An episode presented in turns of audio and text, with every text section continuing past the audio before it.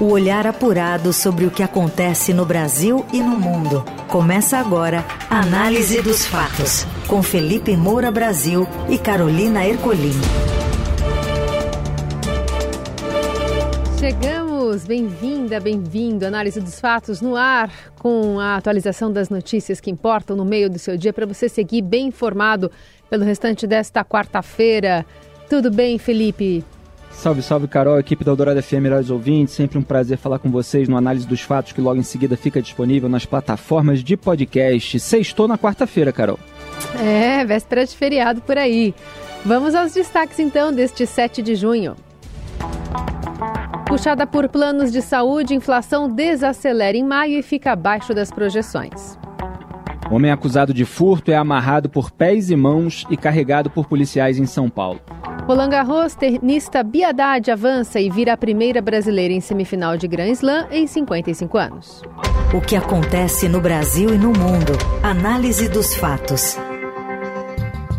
A gente abre com um olhar sobre economia, já que o índice oficial de inflação desacelera em maio e cai a 3,94% em 12 meses. Os detalhes com a repórter do Broadcast, Daniela Morim.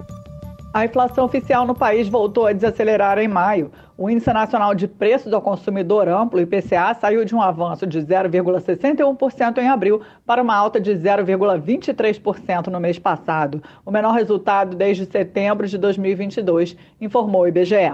O desempenho voltou a desacelerar a taxa acumulada em 12 meses, que passou de 4,18% em abril para 3,94% em maio, a mais baixa desde outubro de 2020. Em maio, os preços das passagens aéreas caíram 17,73%. Houve recuos também no óleo diesel, 5,96%, na gasolina, 1,93% e no gás veicular, 1,01%. Já o etanol subiu 0,38%. Os preços dos alimentos comprados em supermercados ficaram estáveis. As famílias pagaram mais pelo tomate, pelo leite longa-vida e pelo pão francês. Por outro lado, houve quedas nas frutas, no óleo de soja e nas carnes. Os itens que mais pressionaram o IPCA em maio foram os jogos de azar, taxa de água e esgoto, plano de saúde, emplacamento e perfume. É, você tem aí variações no cenário internacional que influem nos preços é, dos combustíveis, dos alimentos, que também aí tem a ver com a super, a super safra brasileira, quer dizer, não são exatamente medidas do governo é, que estão gerando esse alívio temporário e isso também se deve, evidentemente, à alta taxa de juros é, estabelecida pelo Banco Central contra a vontade do governo Lula, ali é, o BC presidido pelo Roberto Campos Neto, que aliás havia dito né, que é, se é, como é que ele falou? A inflação estaria em 12% e 13% se não fosse a maior alta de juros em, em ano eleitoral. Ele estava dizendo a, da importância que foi, mesmo em ano eleitoral, elevar as taxas de juros para é, conter a inflação.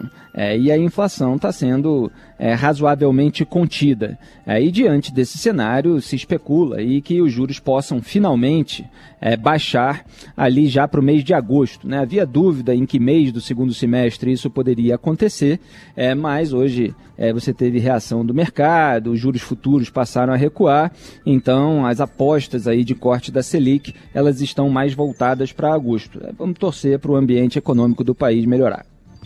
Na Eldorado, análise dos fatos.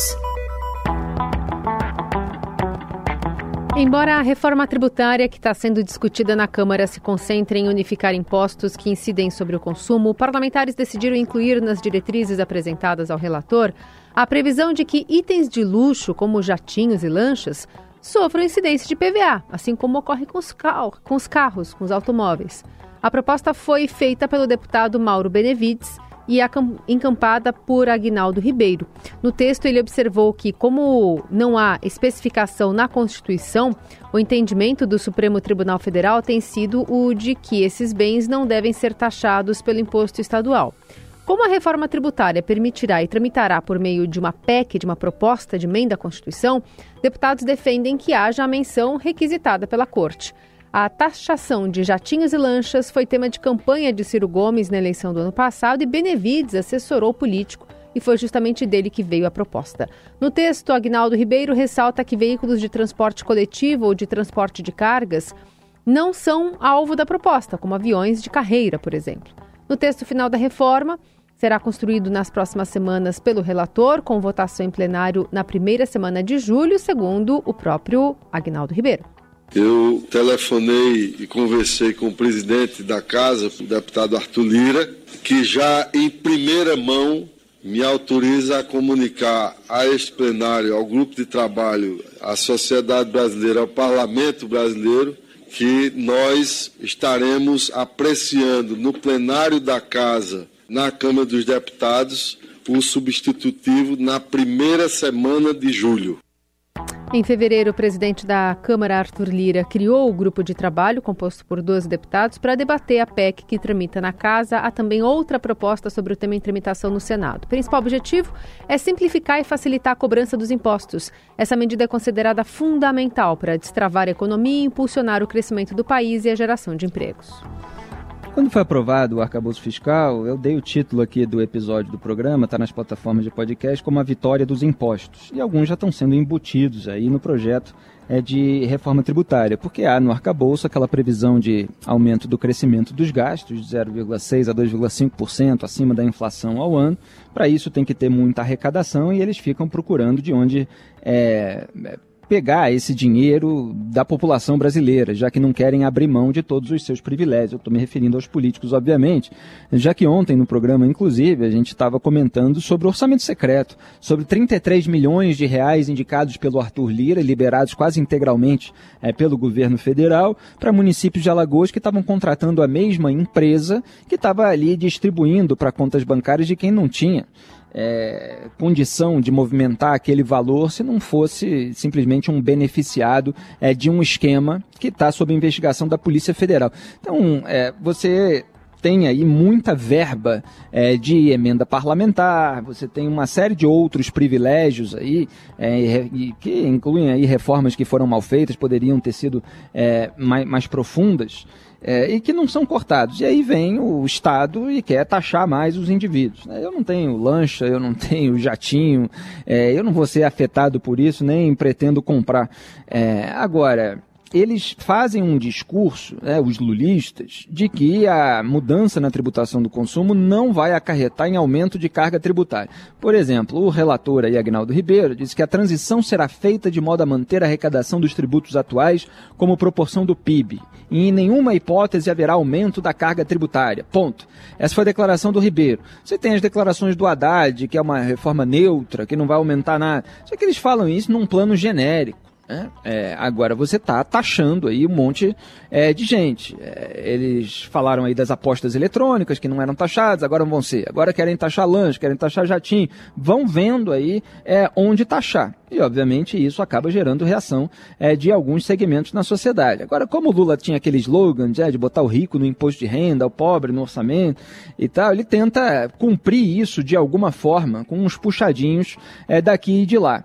É, o lulismo como um todo está querendo aprovar a reforma tributária é, para que isso seja um ativo do governo né, na, na, na sua própria propaganda. É, o, a, o Ribeiro disse que a reforma tributária não é ideológica, não é de esquerda nem de direita, é do Estado. É, é claro que é um tema é, de maior consenso que já está aí é, colocado na mesa há muito tempo. Então, quando o líder do governo na Câmara, José Guimarães, do PT, é, fala que é, o governo Lula, quando terminar, terá duas grandes marcas que ninguém tira. Uma de restabelecer a democracia, interditar um golpe, e a segunda, a reforma tributária. São pautas que não estavam no script no dia a dia. Como assim não estavam no script no dia a dia? Quer dizer, a reforma tributária está sendo discutida aí há anos. Né? É uma iniciativa é, que, que vem, inclusive, do parlamento. É, e o restabelecimento da democracia, entre aspas, né? dessa república do escambo. Aliás, eu falei que só em república do escambo, um advogado de presidente é nomeado para a Suprema Corte. Hoje está aí notícia é, de que o Davi Alcolumbre já está cobrando a fatura, né, querendo indicações é, no DINIT, é, no banco disso, no, na superintendência e tal, para que a aprovação dos ANIM seja mais rápida. A gente vai ter que ficar de olho aí nesse toma lá da cá. É, e, e, a reforma tributária, portanto, já está sendo debatida há muito tempo. É, vamos ver qual é o nível de qualidade que ela vai, é, que ela vai ter e se realmente vai haver coerência em relação ao discurso e à prática. Análise dos fatos. O Supremo Tribunal Federal ignora a pressão do Congresso e dobra a aposta. Mantém o marco temporal de terras indígenas na pauta. A Raíssa Mota conta de Brasília. O Supremo Tribunal Federal retoma hoje o julgamento sobre a tese do marco temporal para a demarcação de terras indígenas. A votação não deve ser concluída nessa semana, encurtada pelo feriado de Corpus Christi. O processo foi pautado em um momento em que o debate sobre o tema avança no Congresso. A Câmara dos Deputados aprovou, na semana passada, um projeto de lei para restringir as demarcações a territórios ocupados antes de 1988, que é a data da promulgação da Constituição. A proposta seguiu para o Senado, mas a presidente do Supremo Tribunal Federal, ministra Rosa Weber, contrariou a bancada ruralista e o presidente da Câmara, Arthur Lira, que é simpático ao projeto de lei, e colocou a ação em pauta no STF. Lembrando que o Supremo já discutia esse processo antes da votação do projeto de lei. Deputados e senadores ligados ao agronegócio esperavam dissuadir o tribunal de retomar o julgamento, mas o Supremo dobrou a aposta e agora está com a bola na mão. O Estadão apurou que a pressão do Congresso não caiu bem entre uma ala da corte. Alguns ministros identificaram uma tentativa de encurralar o tribunal. Quem acompanha o caso não descarta também que algum ministro peça vista, né, mais tempo para análise e adie novamente a votação, que na prática daria tempo para acalmar os ânimos entre os poderes. Se os ministros decidirem que a tese do marco temporal é inconstitucional, o projeto de lei será colocado em xeque. O PL trata de outros temas, além da data para demarcação das terras indígenas, e esses outros temas podem seguir tramitando, mas o trecho sobre o marco temporal precisará ser ser revisto, segundo especialistas ouvidos pelo Estadão. Ocorre que, com a mudança de governo e o alinhamento da gestão Lula com a defesa dos direitos indígenas, o tempo na prática passou a correr a favor dos povos originários. O petista prometeu acelerar demarcações. Representantes do movimento indígena viajaram a Brasília e montaram acampamento na capital federal para protestar contra o marco temporal. Também tentaram mobilizar artistas e ambientalistas para lançar campanhas nas redes sociais e tentar angariar apoio junto à opinião pública. Segundo a apuração do Estadão, a tese do marco temporal pode inviabilizar a demarcação de 114 territórios indígenas em 185 municípios brasileiros. As terras indígenas em processos avançados de homologação ocupam só 3% das áreas dessas cidades. A proporção dos territórios em vias de demarcação é bem menor do que o alardeado pelos defensores da tese do marco temporal. Juntos somam 9 milhões de hectares, equivalente a menos de um terço do estado de São Paulo. É que isso fosse pautado no Supremo Tribunal Federal já era esperado, inclusive pelo presidente da Câmara, Arthur Lira, que articulou essa votação do projeto de lei. E ali foi aprovado é, graças à força que existe é, de uma frente agropecuária parlamentar que é numerosa, são 300 deputados e 47 senadores, então eles têm muita força para aprovar no Congresso Nacional. Como eu comentei aqui no dia da aprovação, eles puxaram a sardinha mais para o lado do agronegócio, cientes de que o Supremo Tribunal Federal tende a puxar a sardinha mais para o lado dos indígenas, né? tende a seguir ali na linha do voto é, do ministro do STF, Luiz Edson Fachin, que afirmou que os direitos territoriais originários dos indígenas é, já existiam e existem antes da promulgação da Constituição de 1988. É, você tem do outro lado o Cássio Nunes Marques, que foi indicado pelo próprio Jair Bolsonaro, que é mais alinhado é, com essa turma do agro, é, dizendo que quem é, ocupa efetivamente em um determinado marco temporal não tem direito de ampliar a ocupação, então sem o marco a expansão das terras indígenas poderia ocorrer infinitamente. Agora a tendência no Supremo é um alinhamento aí às teses do Faquin e, e, e, dos indígenas de uma maneira geral que estão protestando aí com muita é, estridência no, no do debate público e nas ruas, como a gente tem comentado aqui. É, a questão é saber o quanto que eles vão ceder para cada lado. Vamos acompanhar. Você ouve Análise dos Fatos, com Felipe Moura Brasil e Carolina Ercolim. Seguimos com a análise dos fatos para falar sobre a polícia militar aqui de São Paulo que afastou os policiais que amarraram os pés e as mãos de um homem suspeito de furtar um mercado na Vila Mariana, em São Paulo, no domingo. O inquérito foi aberto para apurar a conduta dos agentes de segurança a partir das imagens que vieram à tona nas últimas horas. A gente ouve um trecho. O estado do cidadão. Isso! Olha aí. Samanta! Olha o que, que as pessoas fazem com o ser humano. É isso mesmo, ó. Não sabe trocar as ideias, não, não sabe nada. Sabe de... Cidadão, qual que é o seu nome? Seu RG não me dá o Daniel. Opa! Seu RG. Não é isso não. Vou pegar sim. Tá Vou pegar. pensando, não vai me sair fora.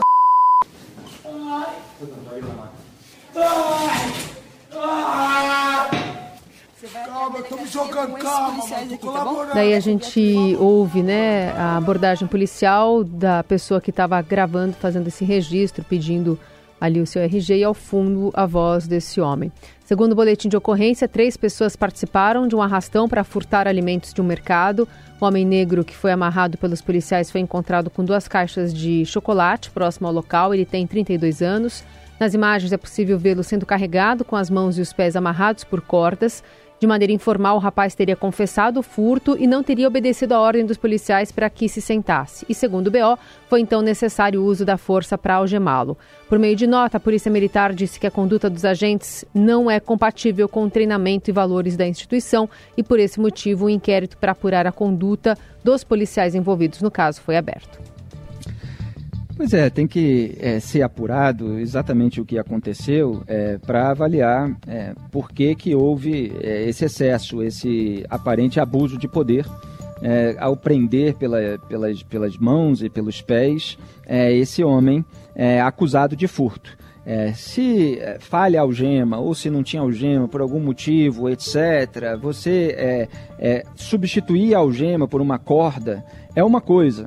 Agora, você carregar pendurado como se fosse no pau de arara, aí já é outra completamente diferente. É, você conter alguém que está resistindo à prisão é uma coisa. Né? Agora, você esculachar, como se diz é, na, na linguagem é, chula, no, é, popular ali no, no Rio de Janeiro, é outra coisa completamente diferente. É, então, quem está roubando, quem está furtando, precisa ser contido. E existem procedimentos para que isso aconteça. Agora, a nota da própria Polícia Militar diz que as ações estão em desacordo com os procedimentos operacionais padrão da instituição. Então, parece que houve aí é, uma tentativa pessoal, é, individual aí desses é, policiais é, de castigar aqueles que é, não estavam obedecendo, mas castigar fora do regulamento, e isso, obviamente, é passível de responsabilização e punição. Na Eldorado, análise dos fatos.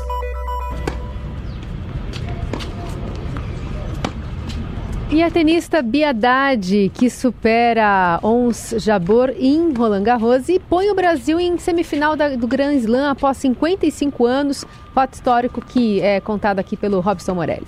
Olá, amigos! Quero falar hoje de Biadade do tênis brasileiro que brilha em Roland Garros. A Bia conseguiu mais uma vitória na competição francesa, bateu por 2 a 1 de virada a sua rival Jabor, perdeu o primeiro set, conseguiu se concentrar na partida, conseguiu fisicamente se superar também e avança para a semifinal da competição. Nunca uma brasileira na era moderna esteve na posição da Bia neste momento em semifinal de um grande slam. Maria Esther Bueno, a nossa lenda do tênis, antes dessa era aberta, na década de 60, 1968, representava o Brasil e chegava às competições e dava o que falar. Depois dela, não apareceu mais ninguém no tênis feminino capaz de fazer isso. Bia quebra todas essas barreiras, leva o Brasil para a semifinal da competição e num torneio onde todo mundo sabe